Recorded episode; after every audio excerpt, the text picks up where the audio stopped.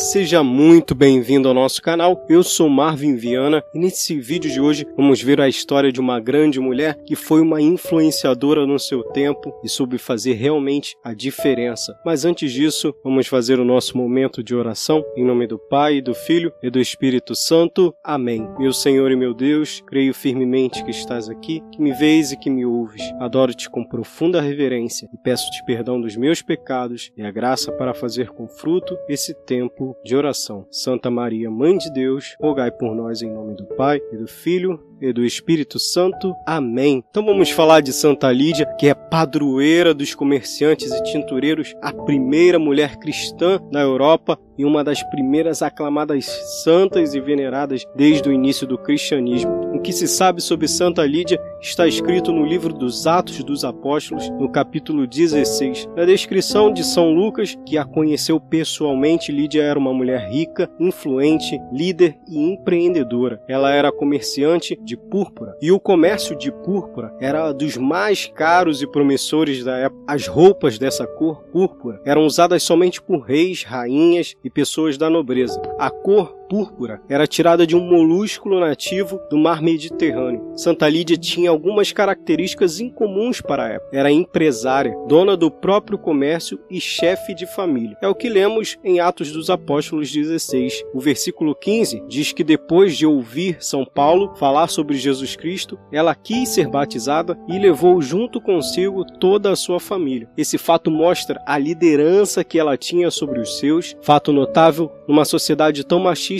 quanto a que ela vivia. E pelo que lemos nos Atos dos Apóstolos, a influência e a posição social de Santa Lídia ajudaram decisivamente a São Paulo e seus companheiros na missão em Filipe. O texto de São Lucas diz que Santa Lídia era uma prosélita, isto é, ela era de origem pagã, não judaica, e que tinha se convertido ao judaísmo. O fato mostra que Santa Lídia já vinha de uma caminhada de busca da verdade. Abandonou as crenças proselitistas gregas e abraçou o monoteísmo pregado pelo judaísmo. Porém, ao ouvir São Paulo, reconheceu prontamente a verdade e abraçou-a. Em seguida, tornou-se evangelizadora, anunciando a boa nova para sua família e ajudando na missão de São Paulo e seus companheiros. São Paulo e seus companheiros pensavam em ficar em Filipos apenas alguns dias e partir em missão. Porém, Santa Lídia insistiu: Se vocês me consideram fiel ao Senhor, permaneçam em minha casa. E os forçou a aceitar. Então, os apóstolos mudaram seus planos e ficaram em Filipos São Paulo sofreu várias perseguições. Ele e seus amigos foram presos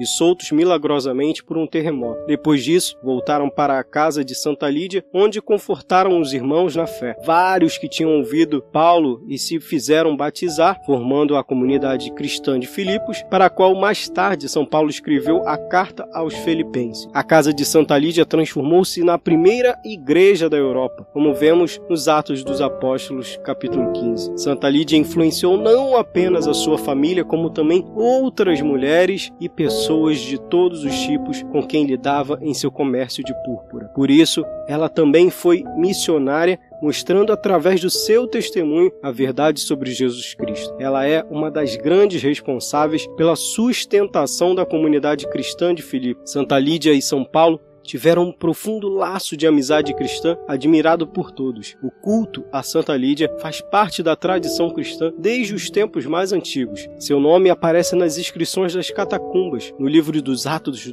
no livro dos Atos dos Apóstolos. Seu nome é mencionado duas vezes. Por causa de sua profissão, Santa Lídia passou a ser invocada como padroeira dos tintureiros e dos comerciantes, sendo comemorado no dia 3 de agosto. Santa Lídia vem nos ensinar que uma mulher de sucesso não precisa negar a sua fé, ou, e além de poder mantê-los, estes também podem ser um impulso extraordinário para a sua santidade. Amém? Esse foi o nosso vídeo de hoje. Curte, compartilha, se inscreva no nosso canal se você não é inscrito. Pela intercessão de Santa Lídia, não se esqueça, hein? Persevera!